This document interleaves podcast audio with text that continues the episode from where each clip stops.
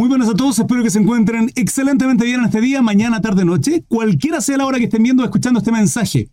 Sana doctrina, palabra del Señor. Hermanos amados, y en esta ocasión el capítulo 16 de Mateo, un capítulo precioso que se dio lugar en las cuatro plataformas. Recuerden, 21 a 15 horario en Chile, están cordialmente invitados.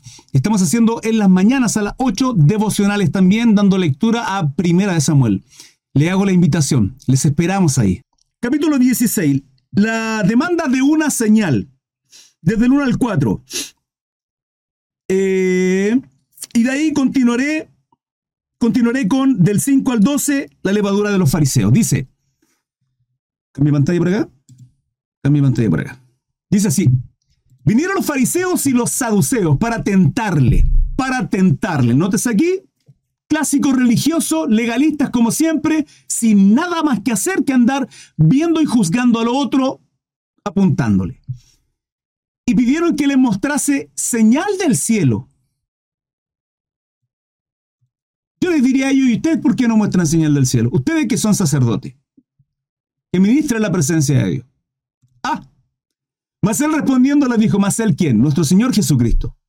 Cuando anochece, decís, buen tiempo, porque el cielo tiene arreboles, arreboles, ¿sí? Y por la mañana no habrá tempestad, porque tiene arreboles el cielo nublado hipócrita. que sabéis distinguir el aspecto del cielo, más las señales de los tiempos no podéis. Hermano, estos tipos eran expertos de mirar el cielo y decir, va a llover. Se han dado cuenta que los viejitos dicen, me duelen las rodillas, parece que va a llover. Eh, así estos legalistas estaban exactamente igual. Exactamente igual. Cuatro, la generación mala y adúltera demanda señal, pero la señal no le será dada sino la señal del profeta Jonás y dejándolos, se fue. Hermano Cris, ¿cuál es aquella señal del profeta Jonás? Bueno, Jonás 3, 4, 5. Jonás capítulo 3, del 4 al 5, cómo Jonás fue tragado por un pez porque intentó escapar, arrancar de una profecía que tenía que entregar hacia el pueblo de Nínive para que se arrepintieran y se quebrantaran en la presencia de Dios. Hermanos amados. Sin embargo, sin embargo, este muchachín salió arrancando, hermano. Porque un llamado puede arrancar, un escogido no. Arranque, hermano, arranque del llamado, de la misión, arranque todo lo que quiera.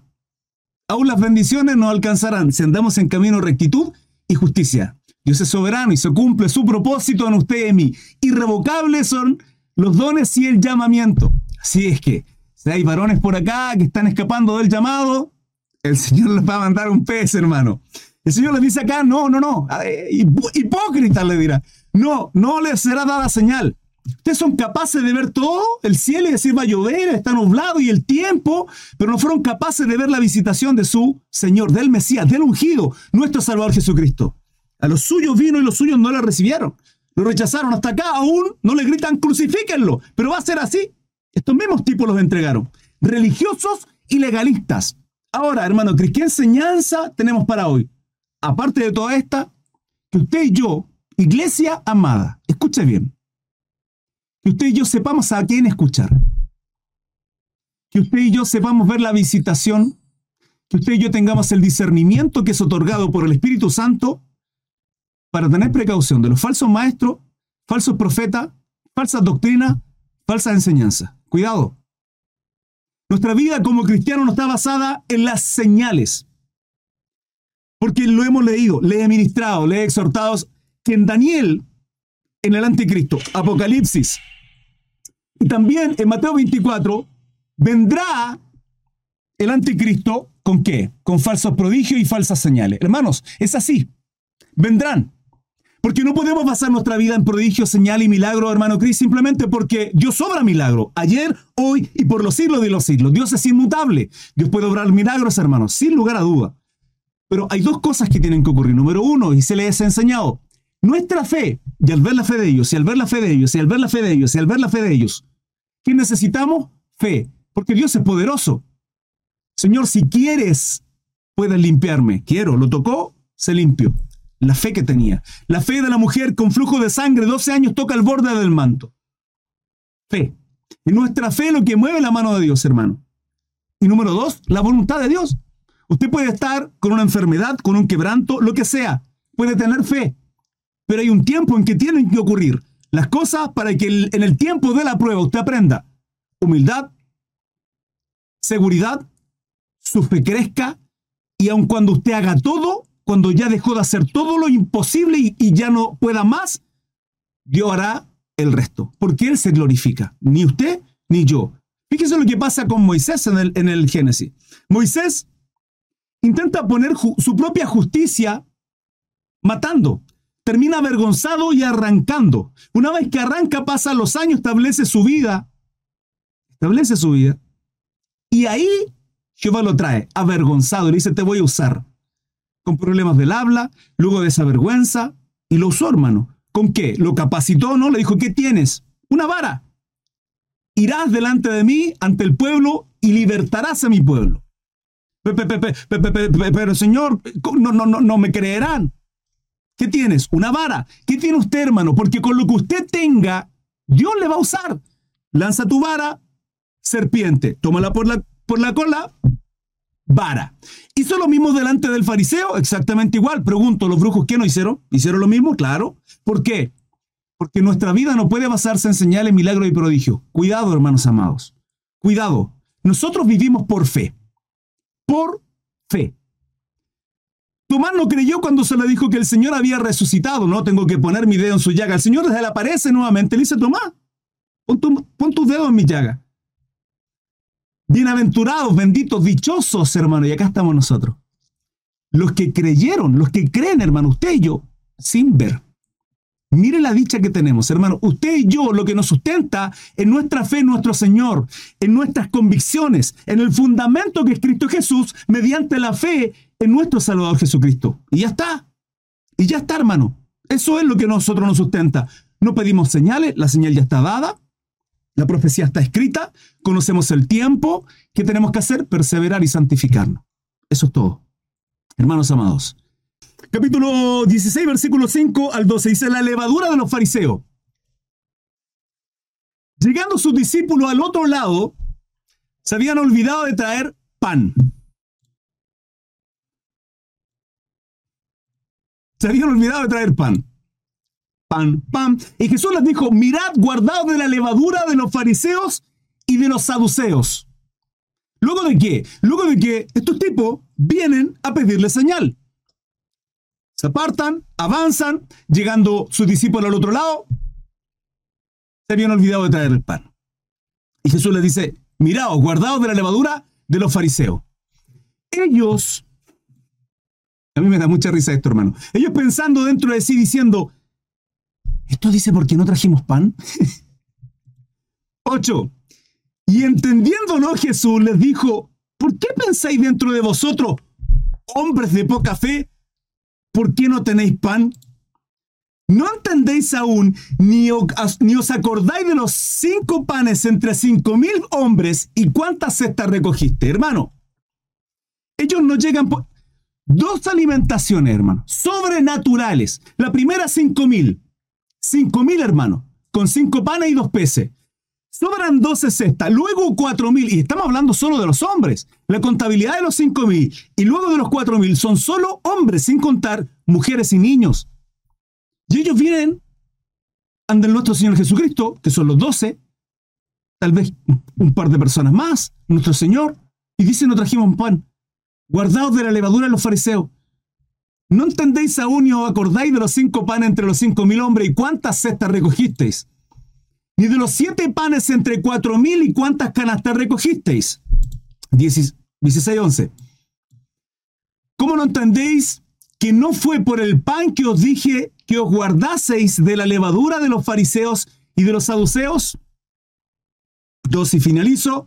Entonces entendieron que no les había dicho que se guardaran de la levadura del pan, sino de la doctrina de los fariseos y de los saduceos. Cambio pantalla por acá por Facebook. Hermanos amados, ¿Quién ha hecho pan o quién no ha hecho pan y quién ha visto el proceso? Tal vez desconozcan el proceso, les explico. Usted cuando hace pan tiene que colocar levadura. La levadura son microorganismos que lo que hace es que la masa aumente, crezca. ¿sí? Fermenta esto en la masa y hay un proceso ahí que la masa termina duplicándose hasta triplicándose en ocasiones, dependiendo del proceso y los ingredientes. Cuando, y tengan, y presten mucha atención a esto. La levadura, y cuando Jesucristo, el Señor les dice, guardaos de la levadura de los fariseos, yo le digo lo mismo a ustedes. Lo mismo, esto tiene que ver con el mensaje desde el 1 al 4, exactamente igual. Cuidado a quien escuchan. Cuidado. Por eso, fíjense que cuando se, se echaron abajo los muros de Jericó, tenían que dar siete vueltas. Hermano, todo el pueblo dando vueltas. Todo el pueblo. Calladito. La orden fue callado, silencio. El primer día, una vuelta en silencio. Se iba. Y los filisteos, ¿esto, esto está loco? Puede ser. El segundo día, otra vuelta. Y se iban. Y así. Y el séptimo día tenían que dar siete vueltas y el grito de trompeta, estruendo, cayeron los muros. Hermano, ¿saben lo que significa eso? En la historia, claro, es tremendo. Uno dice que, ¡wow! El Señor estaba con ellos, sí. Número uno, obediencia. Obediencia. Ante una locura, hermano. Señor, ¿por qué no lo hizo? ¿Por qué no lo hizo antes? Porque hay algo ahí que hay que aprender. Ya llegaremos ahí. Aún no, no se va adelante. La enseñanza es otra. Número uno, la obediencia. Número dos, eh, ¿por qué el pastor no hace esto? No, callado, usted callado. El pastor lo dice, el líder le dice, usted vaya, obedezca.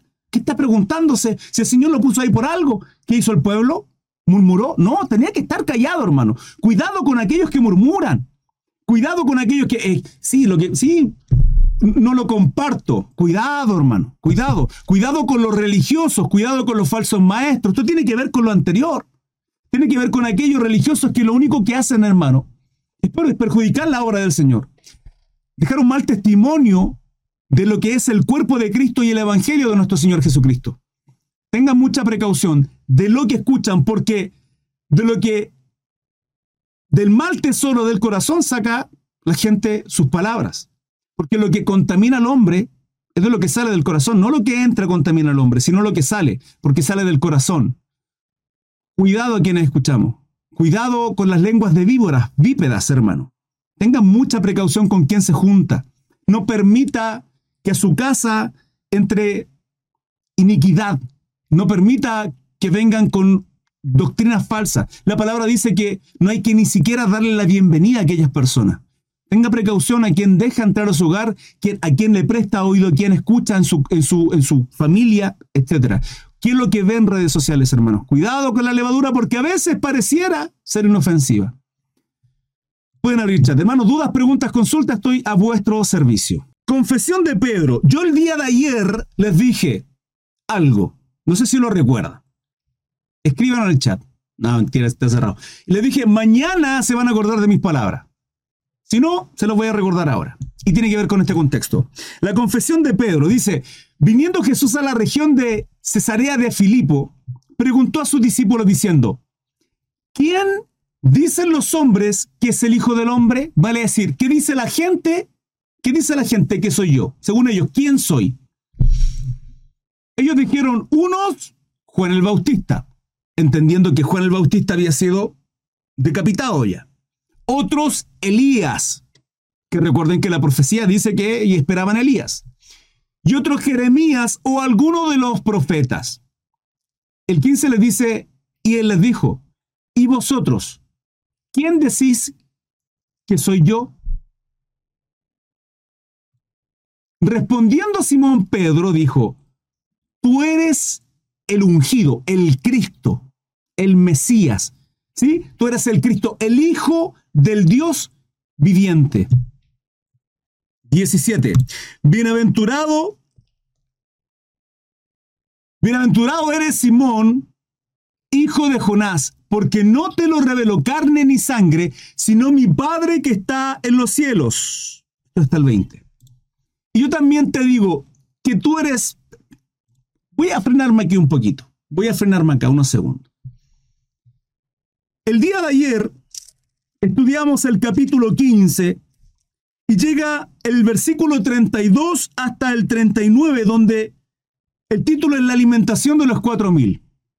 Hermanos, el Señor alimenta cinco mil con cinco panes y dos peces. De ahí sobran doce cestas. Esto está en Mateo y esto está en Marcos. Luego de ello, dice la palabra que ellos iban en el, el barco, ¿sí? el, el, bote en la lancha, hermano, en esta cuestión. Iban avanzando y el Señor se queda despidiendo a toda la gente y él luego va. Marco relata que el Señor se les aparece, Mateo también, se, se les aparece sobre el agua. Que yo les mencionaba que esto hacía referencia a lo que aparece en el libro de Daniel, si mal no recuerdo, en el capítulo 9. Eh, y dijo uno al varón vestido de lino fino, que estaba sobre las aguas del río. Y dijo uno al varón vestido de lino fino, de lino, perdón, que estaba sobre las aguas del río. Y oí al varón vestido de lino que estaba sobre las aguas del río. ¿Sí? Esto en el capítulo 12 de Daniel, versículos 6 y 7. Haciendo referencia, nuestro Señor Jesucristo es el motivo del por qué se le aparece sobrenaturalmente sobre las aguas. En Marco no aparece Pedro, en Mateo, en Mateo sí se relata que Pedro intenta acercarse y sobre el agua y posteriormente su falta de fe termina hundiéndose. Y el Señor lo toma, lo agarra. Fíjense que ahí establece el último versículo de ese relato en Marco, que ellos aún estaban discutiendo de dónde salió todo ese pan, de dónde salen los especies. Luego viene la alimentación de los cuatro mil, en el capítulo 15, versículo 32 al 39. Y de nuevo lo mismo, hermano. Vieron las obras sobrenaturales. Ven al Señor sanando enfermo. Ven a cojos caminar, ciegos ver, mudos escuchar. Ven toda la obra sobrenatural. Ven un respaldo de Dios, del Espíritu Santo en nuestro Señor Jesucristo. Los ven caminar sobre las aguas. Ven toda esa obra. Y luego, Pedrito. Ciertamente, bienaventurado eres Pedro. Siempre son importantes los Pedros, impetuoso, imprudente, apasionado, son importantes. De pronto hay que saber guiar, sí, ese carácter que tiene Pedro. Ciertamente el Señor supo hacerlo. Y Pedro sale y dice, Señor, tú eres el Cristo, el Hijo del Dios viviente. Yo pregunto, y acá viene la pregunta, mañana les voy a decir que ellos no tenían la revelación. ¿Por qué? Porque aunque Pedro dice, tú eres el ungido, es el Hijo del Dios viviente, hermanos, siguen dudando, no siguen entendiendo. Y se lo he mencionado, esta revelación no vino a ellos sino hasta cuando Jesucristo es crucificado, resucitado y se les aparece durante 40 días no antes, no antes. Pero aún así Pedro le menciona. Y así andamos usted y yo, hermano, pensando que creemos saber quién es nuestro Señor y no sabemos, no se nos ha revelado. ¿Y esto ocurre por qué? Esto ocurre por una revelación, por una relación íntima con nuestro Dios. Esto ocurre por falta de oración, esto ocurre por falta de dependencia de nuestro Dios, por creer, por creernos autosuficiente, por entender quiénes somos y creernos sabios. ¿Por qué, hermano Cris? Yo le voy a dar una diferencia. Eh, un paralelo, una ilustración. Nuestros hijos cuando nacen y son pequeños dependen absolutamente de nosotros. Tenemos que darles de beber, tenemos que darle leche, pecho a las mamás, van creciendo, un colado, luego un picado, luego empiezan a degustar otros sabores, comida más sólida, caminan de nuestra mano, tomados siempre, empiezan a, a caminar, a dar sus primeros pasos, agarrados de nuestra mano pero luego empiezan a generar cierta independencia y ya sueltan nuestras manos. En esa independencia ellos empiezan a caminar, papá siempre atento, el hijo ahí, sí, se cae, llora, se levanta, el papá lo toma. Hermano, nuestra vida espiritual es lo mismo, es exactamente igual. Y exactamente igual como pasa con nosotros, el niño va creciendo, ya es un joven, es un adolescente. Y entra en una edad, en una etapa complicada. Tan complicada en que a sus 15 insuficientes años, 16, 18, creen sabérselas todas, hermano, todas. Creen que todo lo que han visto, todo lo que han escuchado, les da la suficiencia para decir, papá, tú no tienes la razón, papá, tú estás equivocado. Y nos desechan. Eso ocurre, hermano. Con usted y conmigo, con cada uno de nosotros probablemente ocurrió. Eso es por la soberbia que hay en el ser humano. Hermano, porque vivimos en este cuerpo carnal. Y con nuestro Dios es lo mismo. Cuando nosotros entendemos ¿Quién es nuestro Dios? Nos acercamos a Él humildemente y dependemos. Nos creemos tremendamente fuerte, fuerte. Porque si fuéramos débiles, viviríamos en oración. No daríamos un paso pidiéndole a nuestro Dios, a nuestro Padre, que guíe nuestro caminar. Igual que un hijo. Un hijo ya comienza a independizarse y comienza a caminar y él cree autosuficiencia y en su autosuficiencia, papá, no, no me interesa, tus consejos, papá, ya estás pasado de época. Y ahí estamos nosotros, hermano. Hace, unos días atrás me recuerdo que una hermana me preguntó, hermano Cris, ¿por qué si nosotros somos sabios, seguimos dependiendo de Dios? Y, claramente yo me he cuestionado todas esas cosas.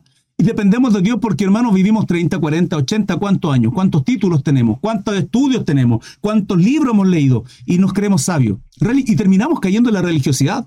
Hay un término que tiene que ver con que la mucha letra mata y sé que lo que significa eso, que tiene que ver con la ley, pero hermano, ciertamente se aplica también a aquellas personas que tanto estudio, tanta legalidad, terminamos siendo religiosos y no comprendiendo y no teniendo la revelación de quién es Dios. ¿Por medio de qué? Conocemos a Dios, sabemos de Él, pero relacionarnos es otra cosa diferente.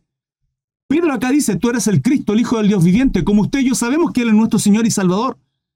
Ahora, ¿cómo yo puedo determinar que realmente usted y yo no tenemos la revelación completa, perfecta? Que ahí tambaleamos porque cuando vienen los conflictos, los problemas, nuestra fe decae. Si realmente tuviésemos confianza de quién es Él, hermano, nuestra fe sería inquebrantable. Y muchas veces nuestra fe se quebranta ante un conflicto, ante una crisis, ante una prueba, ante ese tipo de situaciones. No sé si me explico. Entonces él le respondió, bienaventurado eres Simón, hijo de Jonás, que no te lo reveló carne ni sangre, sino mi Padre que está en los cielos. ¿Quién nos revela toda la... Nuestro Espíritu, el Espíritu Santo, hermano, nuestro Dios a través de su presencia. 18. Y yo también te digo que tú eres Pedro, y sobre esta roca edificaré mi iglesia. ¿Qué roca? En toda la palabra, ¿quién es la roca? Es Cristo Jesús, hermano. Ciertamente, Pedro, Cefas, significa roca, y aquí viene el conflicto de la religión católica y que a él se le dio y todo el tema, hermano. No, la roca es Cristo. En Él está, toda la palabra nos enseña que tenemos que estar fundamentados en Cristo. Hermano, no en Pedro, en Cristo. Él es el centro de todo, el centro de la palabra. Es cristocéntrico el mensaje absoluto. Todo, todo, todo nos lleva a Cristo. Todo nos lleva a Cristo. Y sobre esta roca edificaré mi iglesia y las puertas del Hade no prevalecerán contra ella por causa de quién? ¿De Pedro? No, hermano, por causa de Cristo. Oh muerte, ¿dónde está tu aguijón si el Señor venció la muerte? Y en Él estamos nosotros, en, en, Cristo justificado, en Cristo redimido, en Cristo ungido, en Cristo Hijo de Dios, en Cristo ministros competentes, en Cristo capacitados para toda buena obra, en hermano, en Cristo. No es por nada de lo que usted y yo hemos hecho, sino lo que Él hizo en la cruz maravillosa. Lo que Él hizo en la cruz. En Cristo. Y a ti te daré las llaves del reino de los cielos. Y todo lo que atares en la tierra será atado en los cielos, y todo lo que desatares en la tierra será desatado en los cielos. Esa autoridad la tiene la iglesia. Esa autoridad la tiene la iglesia.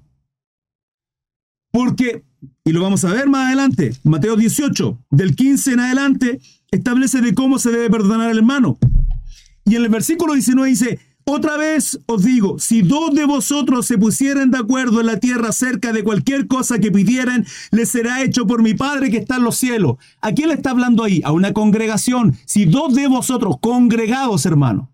No tiene que ver con que, ah, si hay dos está el Señor. Y si yo estoy en la pieza solo orando, Dios no está ahí. Eh, sí, hermano Cris. Entonces, no tiene que ver con que si, hay, si yo estoy solo, Dios no está. Ahí está hablando de la autoridad que tiene la iglesia ya llegaremos al capítulo 18, hermano, pero esto lo he ministrado un montón de veces. Un montón de veces. Porque donde están dos o tres congregados en mi nombre, allí estoy yo en medio. El 18 dice, de cierto digo que todo lo que atéis en la tierra será desatado. Es lo mismo que está hablando ahí de la autoridad. ¿De la autoridad para qué? Y en este caso, en el 18 lo veremos en su contexto, para pedir, clamar a Dios intercediendo por alguien que está haciendo las cosas mal.